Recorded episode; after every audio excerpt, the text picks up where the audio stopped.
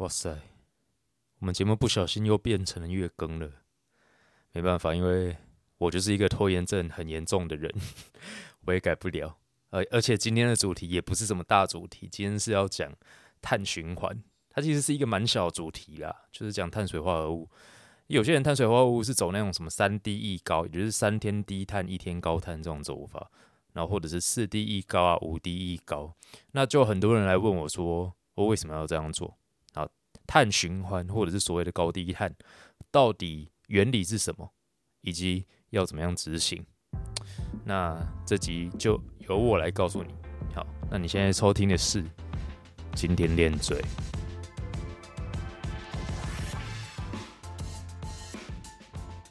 其实我本来是想要录碳水化合物这个主题，可是后来想想又觉得，算了，我拖延症那么严重，而且录这么大的主题，我一定要查资料查很久，到时候可能会变成双月更，那干脆我就如碳循环就好了。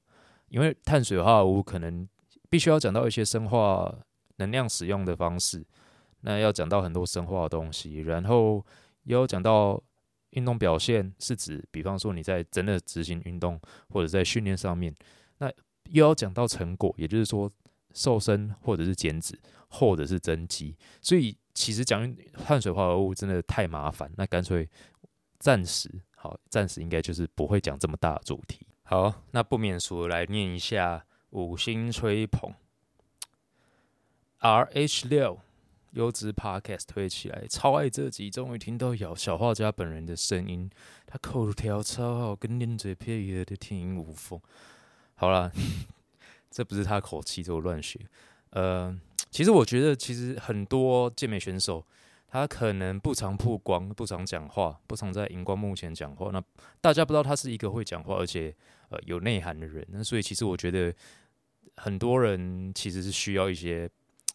就算你很低调好了，但我觉得其实有时候稍微的曝光是是好的。我我指的好的说，对你的对你的经营啊，对你的麦克销售啊，可能是好的。因为其实，在小画家上这一集之前，很多人不要说不知道他这么会讲话，根本连他的声音都没有听过。那所以其实我觉得适时的曝光是重要的哦。那接着下面，Stone 一九九六零一零三五星是必须的吧？感谢练嘴一直提供这么干的内容，谢谢你。所以有你们在，那我就会继续提供那么干的内容。听完这集想要五星吹捧的，我一样之后会把你们的留言念出来。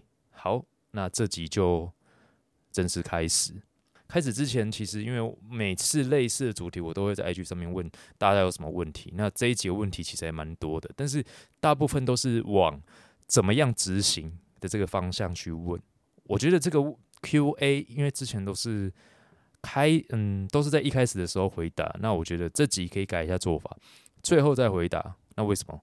因为其实我觉得我把逻辑啊、它原理讲完之后，可能很多人都知道怎么做，可能也回答了大部分的问题。因为其实很多人想要的是一个简单的公式，就是你告诉我怎么做。那事实上网络都查得到了，可是问题是网络查得到那些简单的公式，诶，不一定只有一个公式，有好几个公式。然后是不是真的按照那个公式做，成效才会好？我也不觉得，因为其实很多公式你一看就知道，它也没有什么依据，就是随便写出来，它可能就是骗流量。那我觉得大家要。如果真的要做这件事情，无所谓高低碳，或者是碳碳，你想要走碳循环的话，真的要把这集听完，把原理听完。那因为很多做法嘛，我刚才就讲，其实网络上你可以查到很多不同的做法，所以我试着想要找到这种比较流行的三低一高这种碳这种类型的以周为单位的碳循环，到底一开始开始流行的那个源头到底是谁？好，那我找到一个这个健美选手，他的名字叫做 Tom。Venudo，好，那他在二零零三年有出版一本书，他名字叫做《Burn the Fat, Feed the Muscle》。好，这其实二零零三年已经很久。那大家可能会想说，诶，过了那么久，那他的呃，对于高低碳的这个，或者是碳循环的这个论述，或者是他的想法，到底有没有变？我告诉你，其实变得蛮多了。他在一开始他的书里面提到的这个。碳循环的方式跟他后来对于这个碳循环的理解其实蛮不太一样的。那我为什么说蛮不太一样？就是毕竟过那么久嘛，二零零三年到现在也快二十年了。所以这些实验啊，然后科学的进展，我们有很多新的发现。当然，就是其实这个作者他也蛮 update 的，就是他有以前写过一些资讯再拿出来更新，这样我们可以从目的来把它分成两个不同的解释方向，一个叫做卡路里循环，那一个则是追求低碳的时候的那个生理状态。好，那这听起来有点复杂，其实很简单，我来解释一下。那我先来解释我刚才后面那个。追求低碳日的时候，生理状态这个好了，因为卡路里循环比较是大部分的人在追求的事情。那什么叫做追求低碳日的那个特别的生理状况？很简单，你们就去想间歇性断食，他们在追求什么？其实低碳日就是高低碳或是碳循环的低碳日，就在追求什么？因为其实你看到最后就会发现啊，就是那些嘛，比方说改善你的胰岛素阻抗啊，然后。呃，你的荷尔蒙调节啊，这些有的没的，反正他他要追求的可能就是生酮，然后低碳，那低碳或者是可以达到，比方说像 GH 升高，那等等这一些啦，因为有的没的太多了。但是我必须说，这个现在不是主流，而且对我来讲啊，其实这个论点也说不过去。为什么？因为这两年呃，有有 follow IG 都知道，就是我很喜欢贴。打脸间歇性断食的 paper，好，那不是说我觉得间歇性间歇性断食没有用哦，而是它过度被神化。那也就是说，它不是一个适用大部分人或者是所有人都有效的方法。你可以说，也许某些人或者是你自己用间歇性断食很有效，那他他所宣称的那些目的，比方说改善你的胰岛素阻抗问题，改善改善你的什么发炎。因子啊，改善你心血管的一些指数哦，可能有一些帮助，但不是对所有人都有帮助。至少我们现在 paper 看起来资料就是这样。那所以同样的放在碳循环里面的低碳日也一样。现在研究看起来其实基本上就是没有这个功效。那可能就有人说，好，那有证据吗？哦，好，很可惜的是，还真的也没有什么证据说它没效。大家都知道为什么吗？因为根本就没有什么 paper，就是碳循环并没有主流到像间歇式断间歇性断食一样，可以被那种大型实验室一起去拿一直拿去做研究。但也不是没有 paper，可是目前的 paper 看起来，至少低碳日他们所宣称的那些功效，好像其实是没有真的很有效。那当然啦，有一些嗯。理论上面的东西，其实这这些实验室其实也不是那么好做，容易，其实也不是那么容易做出实验结果。比方说，他们会追求一个叫做呃立腺体更新的状态嘛？那立腺体，那立腺体更新的状态，其实他们在讲低碳日的时候，就是低碳日做运动的话，有可能会增提升你立腺体的效果，然后提升你立腺体呃立腺体燃脂的能力。好，但问题是。这件事情是不是直接跟减脂有关系，或者是减重有关系，又是另外一回事。那所以，因为我们这集是会聚焦在减重，而不是运动表现或者是你的生理机能。那所以这部分我就先不讲。那接下来我的重点会放在我刚才前面讲的所谓的卡路里循环，也就是高低碳碳循环。高碳和低碳做的其实是高碳，其实就等同于高热量日；低碳就等于低热量日。好，但是这里大家可能会想说一头雾水，那到底碳循环为什么一定必须是碳水化合物？如果是只是卡路里循环，那我高低油脂可不可以？高低蛋白质可不可以？好，那我这边先解释一下哈，通常不会是高低蛋白质循环了。如果你是减脂，就不会有低蛋白质日的的这种天数出现，因为大家都知道，就现在。基本上这个已经是共识。你如果要维持你的肌肉量，你就是必须要把蛋白质拉高。另外一件事就是，那油脂呢？那我可不可以有高低油脂循环？第一个，我们先不讲高脂饮食，可能对你的健康不是很好。第二个，为什么碳循环？为什么碳循环低碳日的时候是压碳水而不是压油脂？这个是有原因的，因为其实他们会希望。啊，比方说像是地中海饮食这种也是主打健康的饮食，为什么它是碳水化合物比例偏低，但是它的油脂是偏高的？其实就是希望你的荷尔蒙啊。那什么样的荷尔蒙，其实我这边就不多讲，因为很多荷尔蒙可以维持在一个比较正常的水平。所以其实像呃低碳日的时候，我借由压低碳水，然后让我的热量达到比较大的赤字。那高碳的时候再把热量拉回来，那这个时候一样有有人会有疑问说，那我高碳到底要拉多少？好，那执行的东西等一下我再讲。好，那我我们先来讲高碳日的必要性。因为因为其实这个 Q&A 里面有有人问到说，那既然它只是卡路里循环，那我有没有必要分成高高碳日跟低碳日？我可不可以直接取一个平均值？我就每天都以做。一样小范小浮动的热量赤字就好，不要哪一天特别，不要是低碳日特别低，啊高碳日又比较高，可可可不可以不要有这个浮动，就是让它维持在一个恒定的范范围就好。好，那高碳日到底能干什么？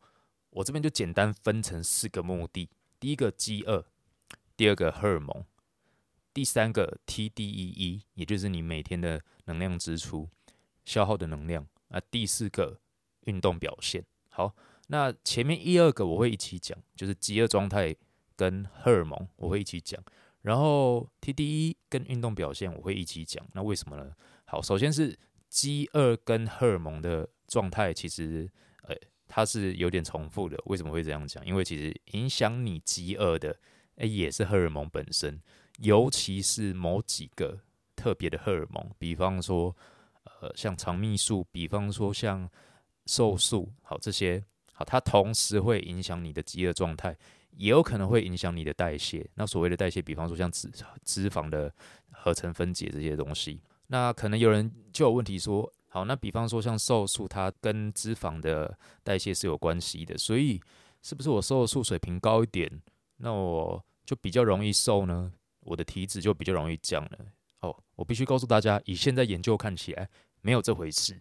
好，但是因为我刚才前面有讲到研究的限制，就是他没有特别找那些体脂已经很低的人来做实验。至少我们以一般大众或者是正常体脂、体脂比较高的这些人来看，其实不会因为你瘦素提高而就瘦的比较快。好，那以实验来说看起来是这样。可是如果我们放在低体脂的人身上，我们瘦素水平提高到底有没有助于减脂，这个很难讲。另外一件事情就讲到代谢适应，就是。因为大家都知道代谢适适应就是会发生，你减脂减到某一个时间，它就是会发生代谢适应。那瘦素的提高有没有助于让它代谢适应的解决？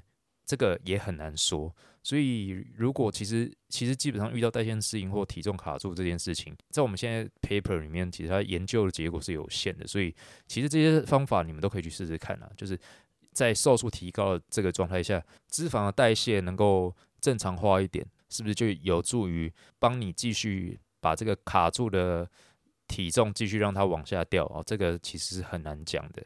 好，那不过还是要回到我刚才讲的饥饿状态啊。其实这些会影响你饥饿状态的荷尔蒙，我个人觉得才是高碳日拉高你这些荷尔蒙的最主要的原因，就是至少让你不能随着赤字的时间增加，然后变得越来越饿，越来越饿。到某一天，突然你就大爆发，就觉得我不要减了，然后开始狂吃，暴饮暴食。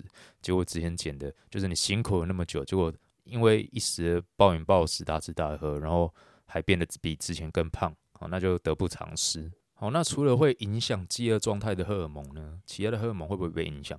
当然会。你身体包括你的性腺，包括你的甲状腺素，这些可能都跟碳水化合物有关。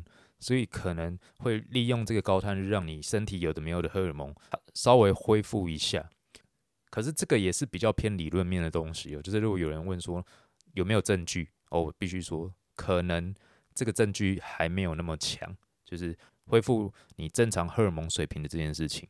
好，那接着来到第三、第四个目的，你的每日的能量支出，还有你的运动表现。好，其实是这样，就是有一个理论是说，当你拉高你的碳水，在你在你的低热量日当中加入一个高碳日，它可能会有助于有些人的讲法是增加你的代谢，代谢是指你的基带啊。那有些人的讲法是它可以增加你的 NEAT，那 NEAT NEAT 就是你每日除了运动的这些消耗的热量。那其实我们讲简单一点，就是它有可能可以。回复你每日的能量的消耗。那其实大家都知道，减如果如果有听我们之前集数的朋友，大家都知道，就是随着你减脂，你的体重往下掉，你这时候你能量的消耗其实会变少，你的身体的产热会变少。那这个高低碳高碳日，它的其中一个作用，就是有些人就是会说，它可能可以让你回稍微回复一下你每天身体这个产产能的状况。可是当然有些人会质疑啦，就是说。比方说，像刚才荷尔蒙也好，会或恢复你的肌带这件事情也好，很多人质疑的点是说，我在低碳这么多天，然后拉高一天或者是两天的碳水量，难道就有效吗？我短短的拉高一天或者是两天的碳水，难道这样子就能够维持我荷尔蒙的平衡，或者是维持我的肌带，提高我的每日的能量的产出支出吗？当然，这个是。有人会去质疑这个这个点啊，但是，因为我们如果现在从实验结果来看，其实因为实验结果还真的也不多啊，所以其实很难讲。也许可以，也许不行。为什么我 TDE，也就是每每每天能量的这个消耗，要需要跟运动表现一起讲呢？你想简单一点，就是我在低碳日的时候，就是处于一个吃很少东西、很没有力气的状态，然后没有什么精神，也就是说你日常的活动。你的运动表现肯定也不好，你没办法推重，然后你日常的活动可能也变得比较萎靡。那这个时候你身体的消耗氮、消耗热量就会变得比较少。那如果你拉高碳、你碳水，你那一天可能就会变得比较有精神，你的活动力会变得比较强。那运动你也许可以推得更重。好，所以在这个情况之下，当你拉高碳碳水，你那天的热量支出的情况获得一些改善，也就是你可能可以消耗更多热量。可能你可能在体重卡一段时间之后，你可以借由这个方式，让你的热量支出能够呃在某一天可以让它有多一点的能量的支出。好，那我刚才讲到一个重点，可是，在训练日当天拉高碳水这件事情，真的有助于你当天的运动表现吗？啊，我们这里运动表现，我们再简化一点，就是重量训练。好，真的有助于重量训练这件事情吗？我不去跟大家讲，就是现在的实验看起来，这两年其实有蛮多类似对于碳水化合物需求的文献出来。我必须跟大家说，以实验结果看起来，其实高碳这件事情，就是补充碳水这件事情，没有大家想象的这么神。也就是说，在实验结果看起来，对大部分的人而言，可能增加碳水的补充。并没有那么神奇，就它对你的训练日的训练状况可能提升，对于提升的运动表现效果可能有限。但是这当然我们要把它分成几个不同的方向去看。第一个是你高碳日当天的训练到底是在早上还是晚上？比方说你当当天的高碳日，你是一个习惯一醒来就去训练的人，那你碳水的补充。在这么短的时间内，你补充那一点点的碳水，到底跟你低碳日有什么差别？那当然是没有差嘛。那如果你是在晚上练，也许你补充了一整天的碳水，你晚上的运动效果就会变得比较好，训练效果就会变得比较好。好，那这个这是第一个。那第二个呢？碳水补充的时间，这个就要回到就是你吃的食物它的 GI 值，它到底能不能够很快的变成肝糖让你利用？好，那不一定嘛。就是如果你吃的是那种很难消化或者是 GI 值很低的那些碳水化合物，也许如果离你训练的时间很近，那你吃这些东西其实真的也没什么作用。那如果你在早餐就补充了很大量的碳水，然后它可能到你晚上的时间，你的身体内的肝糖、肌肉里面的肝肝糖其实诶，它真的有增有真的有增加，变得比较多。那这个时候也许对你的训练可能就有一些帮助。好，那不过我觉得其实很多人会用直观的方式去看，诶，我今天的状态是不是因为真的拉高了碳水变得比较好？这个其实还有一个，我觉得大家必须要去观察的地方，就是饥饿状态其实会直接直接影响到你的运动表现，也就是你的运动表现有时候不见得是受你不是直接受到你肝糖的量的影响，而是受到你的饥饿状态的影响。讲点简单一点，就是当你饿着肚子去训练的时候。常常你的运动表现就会比较不好，所以有可能只是因为你填饱了肚子，而不是因为你身体好的，比方说增加了很多的肝糖，才让你的运动表现变好。那以经验来看，很多人的确高碳日的运动表现会比较好。那这个是为什么呢？其实我刚才讲的实验都不是在高低碳的状态下，就是一般情况之下，你正常在你那个正常的饮食基准点之下，我特别去补充碳水，对运动表现的影响是什么？可是因为我们现在讲的是高低碳或者是碳循环，就是前面有所谓的两三天或者是四天甚至四天的这种低碳日，在这个时候你如果加入了一天高碳日，这个就会有点像是肝糖超补。那肝糖肝糖超补这件事情，我们这几先不讲，因为这个有点复杂。好，那在肝糖超补这个情况之下，如果你补碳水的时间种类跟你训练的时间哦，你是有做一个适当的调配的话，也许这个时候对你的运动表现就会有很明显的进步。好，那关于碳水化合物的这些资料，因为其实不止一篇 paper 哦，那我会在叙述的地方附上中文连接，大家可以去自己去看一下。好，那最后我来来回答一些 Q&A 的问题。那顺便来做一个我自己的总结。第一个，什么样的人适合做碳循环呢？或者是高低碳？有几种人啦。第一个就是你体脂已经够低了，因为我们刚才说到，就是以至少从数据上来看，一般大众这个方法其实不见得会特别有效，也就跟间歇性断食一样，也许某些人会有效，但并不见得所有人都会有效。可是，在低碳状态的人，在低体脂状态下的这些人，哦，这个还没有足够证据证实它到底有没有效，所以也许它是有效的，因为低体脂状态下的这些人，他的荷尔蒙还有他的代谢其实都有可能会有一些状况，那也许在用这个方法可以让你排除这些呃负面的影响。好，那比方说像选手啊，选手可能很多在后期低热量，就是维持长期低热量，他们会很很容易遇到一个问题，就是很容易便秘。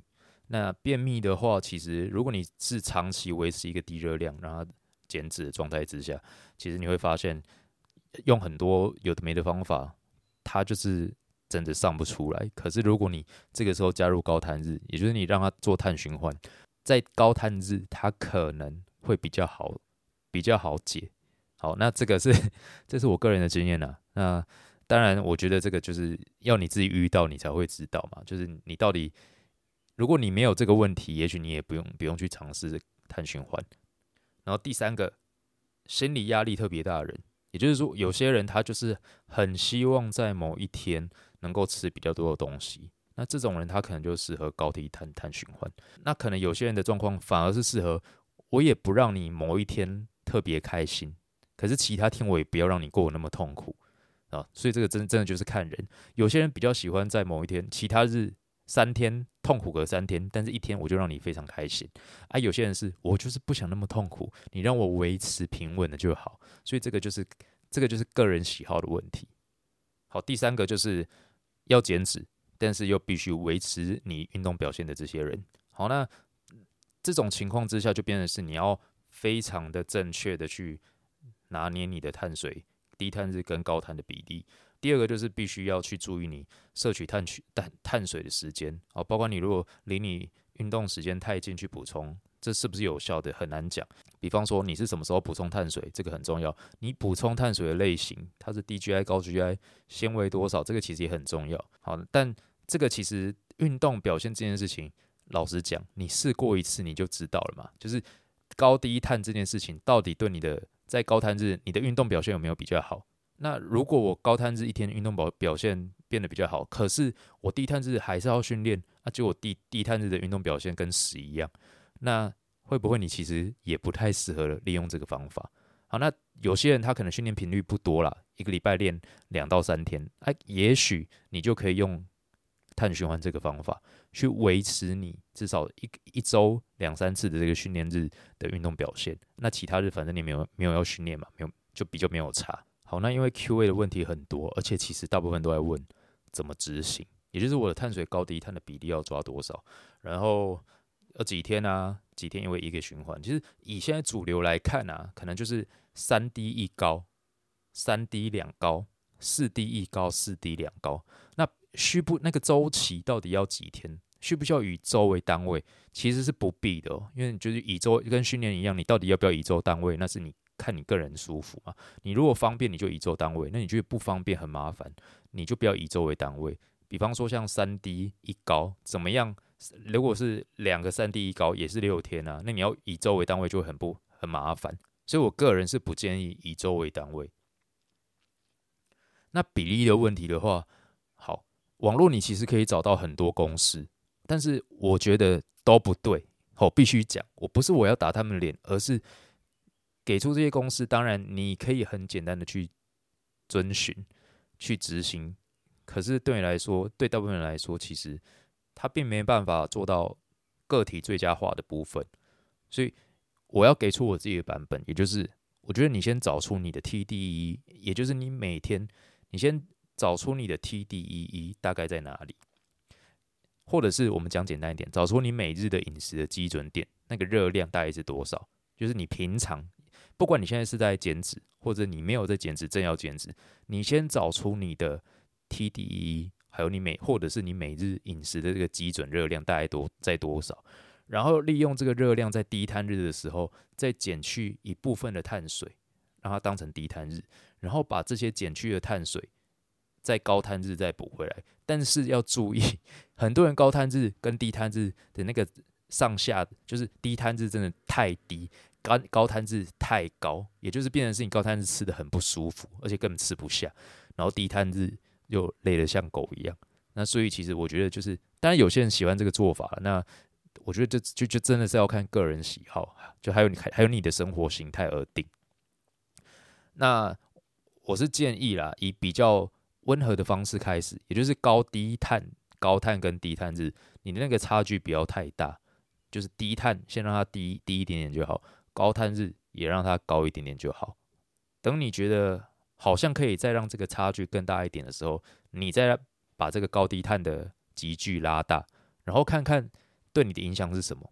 也许这个也许不见得拉大之后你的影响是正面的，也也许是负面的。如果是负面的话，你就。可能要考虑再把这个集聚缩小一点，甚至干脆就不要走碳循环。哦，这个真的就是很个人化的东西，就跟间歇断食、间歇性断食一样，有些人适合，有些人不适合。那常常都是你要做过，你才知道。好，那我知道有些人其实听到最后，他就是要等一个很简单的公式。不好意思，我们节目就真的没办法，因为这个就是有被我自己的良心。因为我觉得我看到这些公式，我都觉得很可笑，你知道吗？你们要遵守这些公式，然后脑筋这么死，你还不如去懂它的原理，自己去拟定出一份适合你的高低碳或者是碳循环。所以我真的没办法给你们公式，不要骂我哦，因为我就是要强迫我们听众能够变聪明。好，那如果你真的就不想变聪明，好，那我建议你可以去听一下那个谁。好，没有了，我们不会讲出节目名字。好，总之今天的节目就到这里。好，那有什么问题的话，你们可以在 Apple Podcast 下面的留言、五星评论，我都会回答。那当然，如果你喜欢这己的内容，喜欢这己的主题，或者是喜欢我，都欢迎你五星留言。那我们下次见，拜拜。